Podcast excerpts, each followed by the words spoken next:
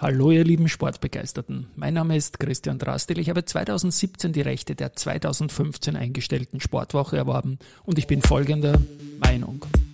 Es lebe der Sport.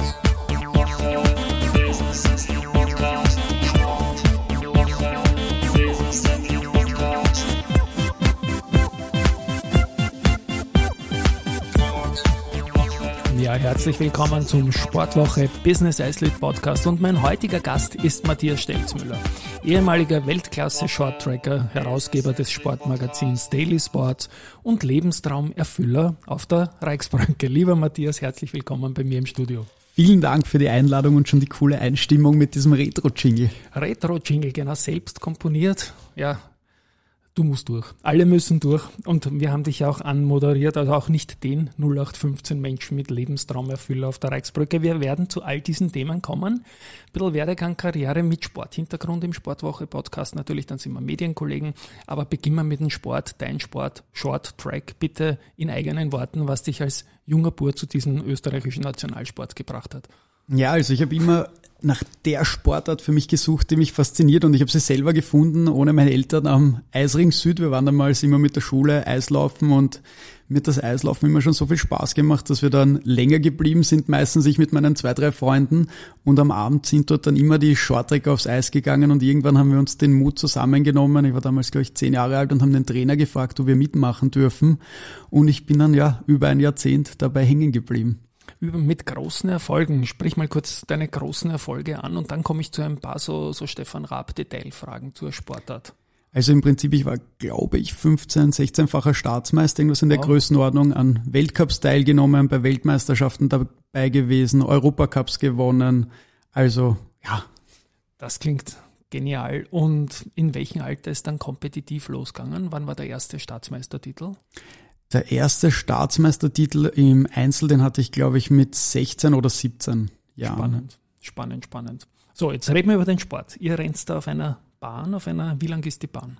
111,12 Meter ganz exakt. Also wenn man die 400 Meter Runde im Stadion als Läufer kennt, sind die 111 einmal kurz. Und weißt du, warum es 111 sind? Ist das die schöne Zahl oder ist das ein guter Radius oder weißt du das? Keine Ahnung, gell? Ich schätze mal, dass ja. es mit einem guten Radius zusammenhängt. Wir haben, glaube ich, 9 Meter oder 8 Meter Radius in der Kurve. Boah, jetzt hast du mich wirklich ja, erwischt im genau. Detail. ich, ich habe diese Fragen jetzt einfach, ja, genau.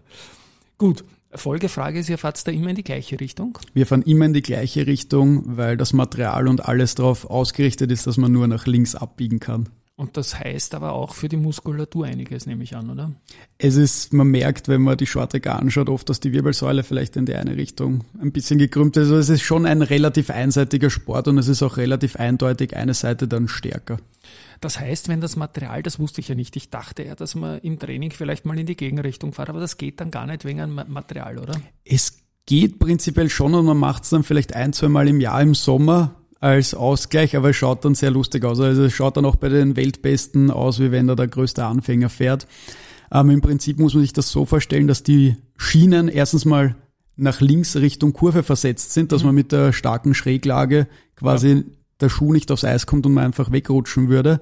Und außerdem sind dann noch die Schienen, ähm, die haben einen Radius draufgeschliffen und sind gebogen der Kurve nach. Das heißt, wenn man dann diese Schräglage bekommt, soll dann die ganze Schiene aufliegen und ähnlich wie bei einem Carving-Ski um die Kurve ziehen. Und das mhm. geht aber, nachdem es natürlich eine Metallschiene ist, nur in eine Richtung sinnvoll. Klingt logisch und ist spannend. Sehr spannend. Bist du eigentlich Eisschnell laufen auch einmal, nehme ich an schon, oder?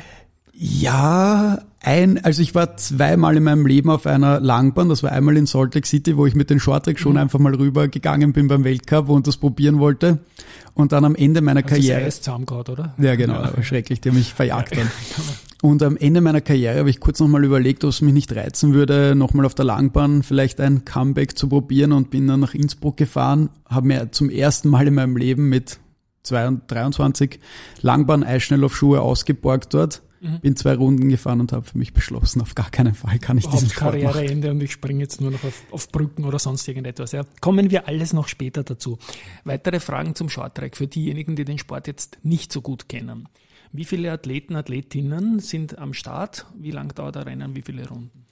Das ist unterschiedlich, hängt ab von der Distanz. Wir fahren 500, 1000 und 1500 Meter mhm. und bei der kürzesten Distanz in 500 Metern sind aktuell immer zwischen vier oder fünf Läufer am Start, mindestens. Mhm. Kann aber auch passieren, wenn jemand in einer Vorrunde disqualifiziert wird und in die nächste Runde advanced wird und dann mehr Leute advanced wurden, mhm. weil eben irgendein Unfall passiert oder sonst was, dann stehen da plötzlich vielleicht sechs Leute am Start. Also nicht spionagetechnisch verwandt, sondern advanced. Auf genau. Englisch wunderbar. Genau. Ja, also was schön.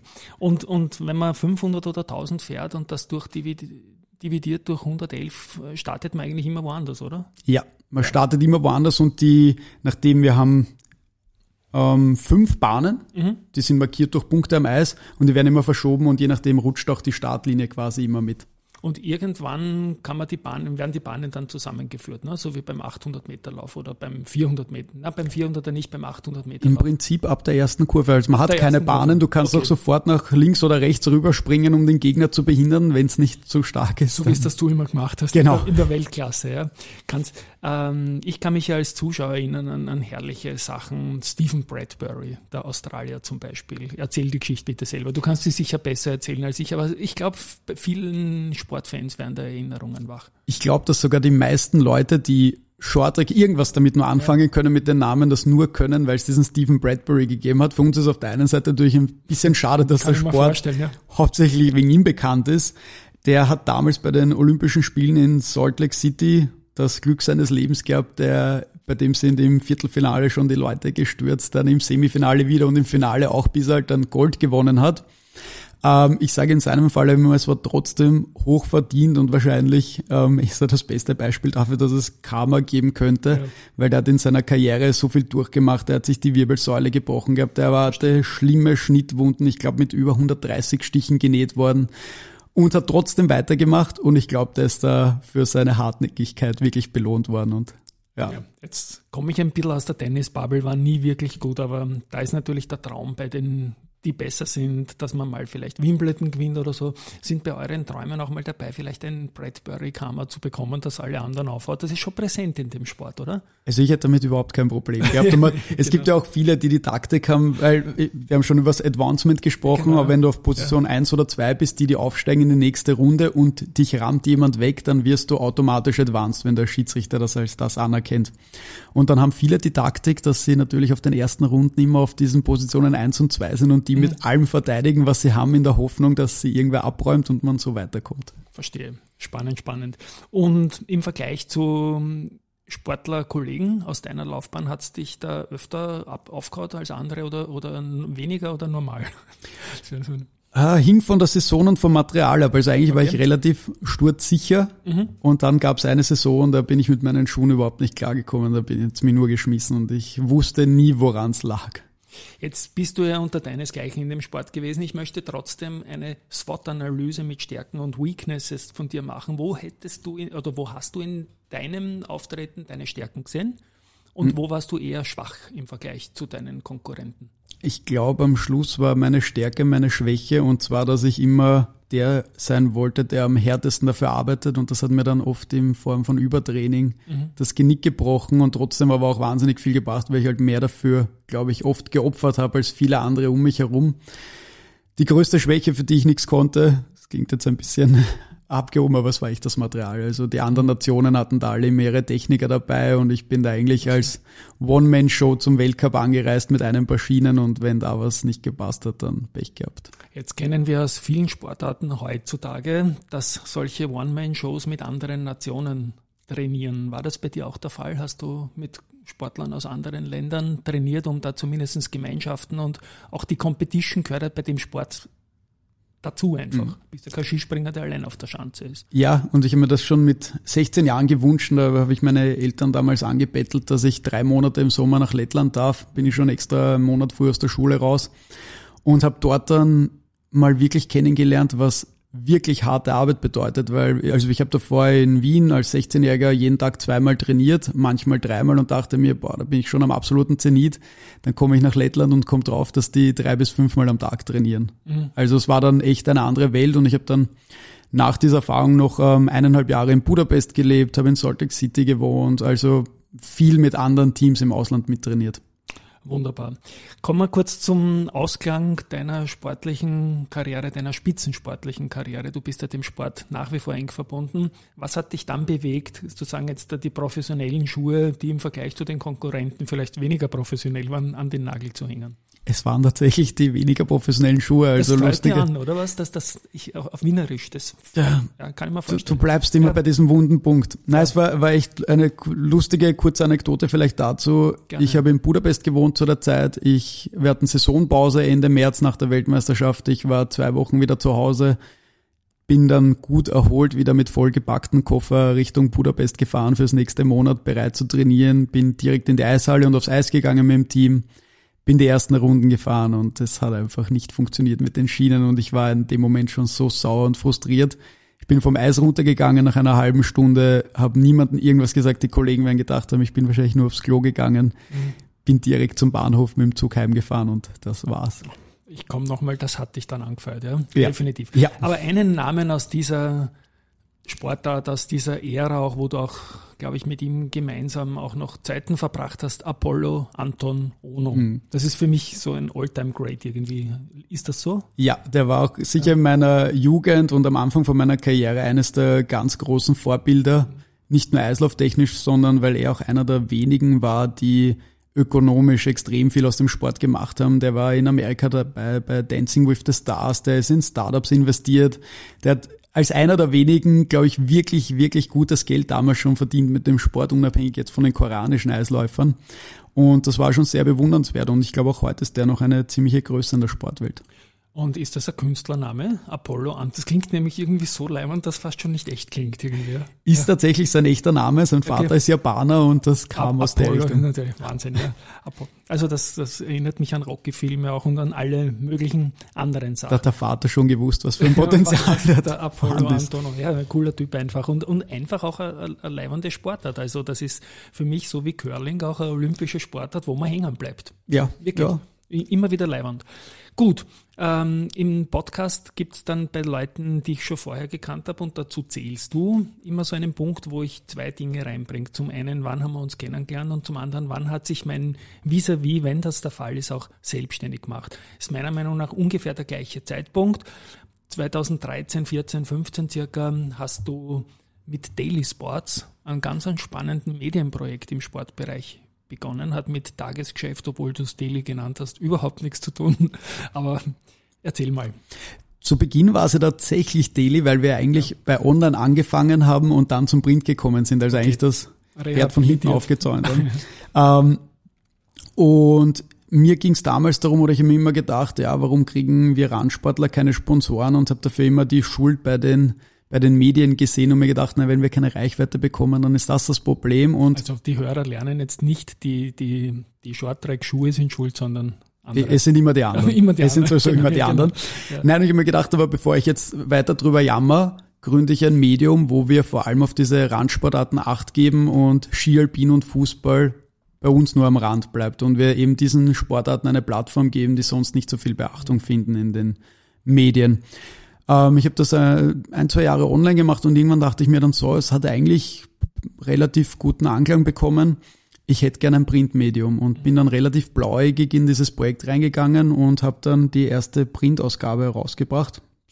Gute Frage, wann das genau war. Ich schätze so 2000 15, also es 16. muss 2015 schon gewesen ja. sein, weil ich dich damals als Rookie of the Year bei unserem Business Athlete Award vorgeschlagen habe für noch unter 30-jährige ehemalige Spitzensportler, die in der Wirtschaft erfolgreich sind und dieses Projekt hast du noch zum Ausklang deiner Karriere schon gemacht und das hat auch der Jury dann getaugt und du wurdest damals unser Rookie of the Year, also hat es das Produkt schon gegeben. War auch eine große ja. Ehre, die viel Mut gemacht hat, weiterzumachen, ja. weil es war nicht leicht, dieses Magazin herauszubringen und eben vor allem zu finanzieren. Ja, das, ich bin Eigentümer der Sportwoche weil es, glaube ich, anderen auch schwer gefallen ist und mir auch und allen mhm. fällt das schwer. Das ist eine Liebhaberei einfach, dieses Thema. Ja. Das muss man ganz klar sagen. Und bei mir ist es auch Liebhaberei. Also nicht steuerlich, bitte nicht aufpassen, jetzt Finanzamt oder so, sondern ich habe es einfach lieb, das Thema. Und du hast das Thema auch gern. Und jetzt, äh, Komposition haben wir, es war quartalsmäßig dann Print. Immer lässige Fotos dabei, größere Strecken, bitte auch da ein paar Worte. Was ist die Idee hinter dem Printprodukt? Genau, ich habe dann immer mehr gemerkt oder auch in den Interviews bemerkt, was interessiert mich am meisten. Und das waren dann oft die Persönlichkeiten, die hinter dem Sport und hinter dem Sportler stecken. Und zu zeigen, ja, warum macht diese Person diese Sportart, warum reißt er sich jeden Tag, ja. darf man jetzt nicht sagen, den ja. A auf, um am Schluss kein Geld zu verdienen, wenig Ruhm zu bekommen, aber trotzdem sein ganzes Leben aufzuopfern, um diesen Sport zu machen. Das hat mich immer fasziniert. Mich hat dann auch wahnsinnig immer inspiriert, vor allem die Extremsportler. Mhm. Deswegen, wir, wir waren dann am Schluss vielleicht auch ein bisschen extremsportlastig. Wir hatten da quer durch die Bank alles drin, vom Hannes Aach über Sebastian Steutner, den Big Wave Surfer, sogar bis zu Felix Baumgartner.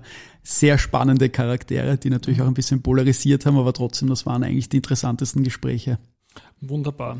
Ich kann mich, wie gesagt, gut erinnern und ich, dass du pausierst jetzt ein bisschen mit dem Produkt durch die Pandemie und so ja, das ist auf jeden Fall etwas, was in der österreichischen Sportwelt und ihr habt auch schöne Auflagen gehabt immer, glaube ich. Ne? Ja, wir hatten 20.000 ja, Magazine pro, pro Ausgabe. Ja, haben immer wieder einen Point of Sale auch gefunden, wenn man Sportgear gekauft hat oder so. War, genau, war in vielen Sportstätten, in Schulen, in Bildungseinrichtungen, bei Sportveranstaltungen ist es eigentlich überall kostenlos aufgelegen. Wir hatten zwar immer die 8 Euro Preis drauf, das war der Wert, den wir den ganzen gegeben haben nach dem Motto, was nichts kostet, ist nichts wert. Ja, und da hätte es dann höheren Wert für das Produkt draufgeben können. Aber ja. Nächstes Stichwort, April 2016 hast du selbst eingegeben, ist deine Tätigkeit bei Four Sports gestartet. Four nicht für vier, sondern für. Mhm. Bitte auch da ein paar Worte. Im Prinzip ist das ein, ein Hardware- und Software-Sport-Startup gewesen. Die haben mich mhm. damals angesprochen, ob ich nicht bei ihnen mitmachen wollen würde und meine Expertise einbringen könnte. Und wir haben da eigentlich ein, ein Reaktionsspiel gebaut, das Sportler unterstützen soll, spielerisch die Schnellkraft zu trainieren, die Spritzigkeit zu trainieren und die Reaktionsfähigkeit. Ähm, war eine sehr interessante Reise und ist noch immer eine sehr interessante Reise mit Forsports, weil wir da vor allem sehr viel gereist sind. Ich habe die ganzen Pitches für die übernommen, durfte in China, in Shanghai, in Nanjing auf großen Bühnen und direkt bei der Partei dieses Startup präsentieren. Okay. Das war sehr interessant und auch bei zwei Minuten zwei Millionen. Und wer ist die Zielgruppe? Vereine um ihre Schnellkraftkoordination oder auch Privatpersonen? Wer ist die Zielgruppe von?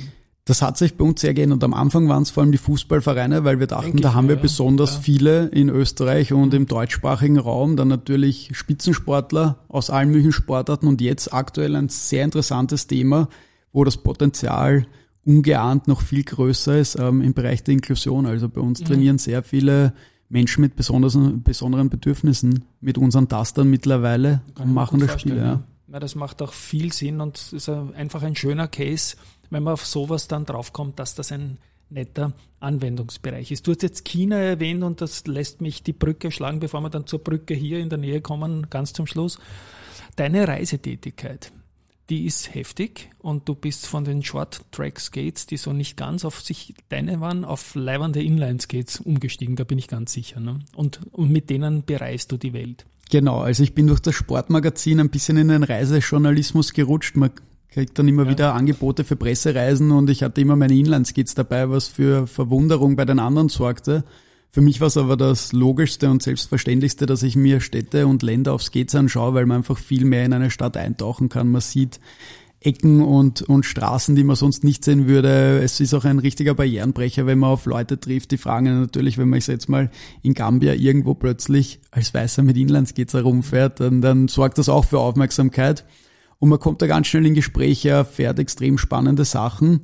Und das kam bei der Reisezeitschrift scheinbar sehr gut an und ich habe jetzt seit einigen Jahren sehr viele Einladungen bekommen, eben um mir Städte regelmäßig anzuschauen mit Skates. Und du lächelst dabei. Es dürfte wirklich sehr, sehr viel Spaß machen, glaube ich. Ne? Ja, es ist sehr erfüllend. Gibt es doch irgendeine Anekdote zum Beispiel, dass dich irgendwo mal auf der Welt spektakulär aufgehaut hat oder sonst irgendwas? Gab bis jetzt immer nur kleinere Schürfwunden, aber eine spektakuläre Geschichte dazu ist vielleicht äh, in Addis Ababa oder Addis Abeba. Kleine Werbeeinschaltung für Wikipedia. Wir haben das im Vorfeld angeschaut, ist beides korrekt, wusste ich nicht. Ich hätte Abeba gesagt, aber du hast recht. Ich finde, ja. das Addis Ababa klingt bisschen schöner, bisschen afrikanisch. Ja, genau. Ähm, ja, und ich war dort unterwegs und habe mir die Stadt wieder wie immer auf Inlandsgates angeschaut. Und da war eine, eine ich glaube, mit beiden Fahrbahnen, also beiden Fahrtrichtungen eingerechnet, war es eine achtspurige Straße, die extrem verlockend war, weil gerade großer Stau war und ich bin da im Gegenverkehr mit den Inlandsgates mit einem ziemlichen Tempo zwischen den Autos durch. Mhm. Und von der anderen Straßenseite hat ein Soldat mir wild gestikulierend zugerufen, dass ich stehen bleiben soll. Zumindest habe ich so gedeutet, ich habe so getan, wie wenn ich ihn nicht sehen würde und bin weitergefahren. Mhm. Was ich in dem Moment nicht wusste, ist, dass der ein Walkie-Talkie hat und einen Checkpoint, der ein paar hundert Meter weiter ist. Glaub, der hat Inline-Skates und ist ein Ex-Kollege von dir oder so. Nein, das wäre cool gewesen. Das wäre cool das wär noch cooler gewesen. Ja. Aber jedenfalls sind wir dann bei diesem Checkpoint ein paar hundert Meter weiter Soldaten mit der Kalaschnikow im Anschlag entgegengelaufen und die haben dann, die haben das nicht so lustig gefunden, haben mir einen Rucksack runtergerissen, die Sachen ausgeräumt. Also es war dann schon eine ziemliche Action und was aber spannend war daran zu sehen, mir sind sofort, wie diese Soldaten um mich herum waren, waren plötzlich auch zehn Zivilisten bei mir, mhm. die angefangen haben zu streiten mit diesen Soldaten. Ich habe in dem Moment gar nicht kapiert, worum es da geht. Die haben sich gegenseitig angebrüllt und die waren aber auf meiner Seite. Ja. Warum auch immer. Ja, die wären vielleicht ein, deine Rettung gewesen sein, dass nicht gefol gefoltert worden bist. Also irgend so ein Worldstar und vielleicht ist es ja auch ein James Bond Film. Vermutung. Ja. Bist du eigentlich irgendwann einmal engagiert worden mit deinen Skills für, dieses, für so eine Verfolgungsjagd in einem Film? Noch nicht, aber ich warte noch aber auf die Einladung. Nach dem Podcast, gell? Mission Impossible ja, vielleicht. Mission Impossible, ja, oder irgend sowas. Top Gun 2 hätte ich wahnsinnig gerne eine, eine Statistenrolle gespielt. Den traue ich mir nicht anschauen. Den habe ich auf der Festplatte, weil ich mir doch irgendwie denke, war ist das nicht irgendwie. Aber ist, soll man den anschauen? Den Unbedingt. Maverick, also du Maverick. willst den nicht anschauen, weil du Angst hast, dass er nicht in die Fußstapfen von Top Gun 1? Nein, weil ich mir irgendwie denke, dass ich, dass der zu banal ist, denke ich mir. Zu, zu 80s, zu, weiß ich nicht, irgendwie zu, ich muss jetzt ein Revival machen. Ich finde, sie haben es richtig gut gemacht. Ich hatte auch die Angst, weil für mich ist Top Gun 1 der Auslöser für meine Leidenschaft für die Luftfahrt und ich, also ich bin ein ganz großer Top Gun-Fan. Okay. Das und ist vielleicht der Unterschied, dass ich Top Gun 1 irgendwie eher banal gefunden habe, war damals eher so auf der Mad Max-Ebene oder so. Ja, aber ja. schau ihn dir an, er ist anders. Ja. Aber auf jeden Fall bitte Call to Action an alle, die den Podcast hören. Engagiert den Matthias. Der macht solche Sachen, der Verfolgungsjagden in Addis Ababa, in Addis Abeba und er landet auch auf der Reichsbrücke. So, jetzt bin ich dort. Er landet auf der Reichsbrücke, so wie wir es anmoderiert haben. Du hast äh, auf äh, LinkedIn, wo du nicht sehr fleißig bist und nicht allzu viel eingibst, ist dein jüngster Eintrag immer noch, schon ein paar Monate alt, dass du dir deinen Biggest Dream Erfolg äh, erfüllt hast, auf der Reichsbrücke zu landen. Erste Frage, wie kommt man dazu, dass der größte Wunsch im Leben auf der Reichsbrücke zu landen ist? Und zweitens, was war das? Hm, jetzt wäre die erste Frage wahrscheinlich eigentlich, warum bin ich so untalentiert auf LinkedIn mehr zu posten? Da sollte ich mich ein bisschen bemühen. Nein, nein. Ja, nein, ja. Der, der große Wunsch ist entstanden. Ich wollte irgendwas was Besonderes machen mit den Inlandsgates und ich habe immer vor mir gesehen, also verrückt für die Luftfahrt, habe ich ja schon erklärt. Ja. Und ich fand das Fallschirm, äh, Fallschirmspringen auch immer faszinierend und habe dann lange überlegt, wie kann ich diese zwei Sachen vielleicht sinnvoll miteinander verbinden. Und dieser Traum ist dann gewachsen. Am Anfang war es mal eine Landebahn in Tschechien mit danach eine Stadt, also Budweis konkret anzuschauen. Und wie ich dann aber die Fähigkeiten hatte, das Projekt umzusetzen, habe ich mir gedacht, pff, eigentlich jetzt ist dafür schon so viel Hirnschmalz verbraucht worden. Das kann man eigentlich, wenn, wenn man das schon macht, dann soll es richtig knallen und warum nicht in Wien auf die Reichsbrücke gehen damit.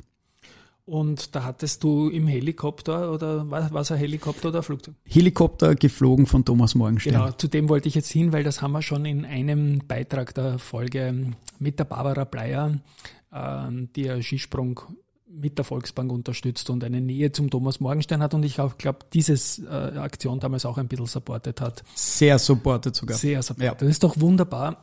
Also es sind Geschichten. Was, was hast du als nächstes vor? Außer dem Plauderlauf, den wir nachher machen, der ist jetzt nicht so spektakulär. Ja, wer weiß, wer weiß, was passiert. Genau. Aber wenn wir zur Reichsbrücke war unten durch. Ja, und schon, ja nicht über ja, die genau, Fahrbahn. Ja, genau. Nein, im Prinzip, wir haben jetzt noch äh, gute drei Drehtage vor uns, um dieses Projekt abzuschließen, weil eigentlich soll ja ein Kurzfilm über Wien entstehen und ja. ich muss in Zeitdruck so schnell wie möglich zur Staatsoper kommen. Ich verrate jetzt nicht die ganze Geschichte, okay. aber eigentlich soll man einen sehr coolen, dynamischen Eindruck von Wien bekommen, wie ich quasi jetzt von der Reichsbrücke so schnell wie möglich zur Oper komme, zu meinem Date. Ja, das klingt nach einer spannenden Herausforderung und ich freue mich dann auf die Auflösung. Mein klassischer Job im Wertpapierbereich bringt das Wissen, dass ich nicht nachfrage, wenn Leute solche Sachen sagen, sondern mich dann einfach überraschen lasse, was immer spannend und leibend ist. Ja, Matthias, eine Highlight-Folge für mich. Wir machen jetzt dann noch einen Plauderlauf. Wie gesagt, Weltklasse Shorttracker, Business Athlete, Rookie of the Year, das klingt ja auch sehr leibend, dann mhm. Reichsbrückenland und so weiter. Wie gesagt, Highlight-Folge für mich. Wir schnüren dann unsere Laufschuhe. Hoffentlich passen die. Ja, danke, dass du da warst und von meiner Seite mal ciao an euch da draußen und ich bin sicher, es wird euch genauso getaugt haben wie mir. Tschüss von meiner Seite. Vielen Dank für die Einladung, Christian. Ich freue mich auf unseren Lauf. Gehen wir's an.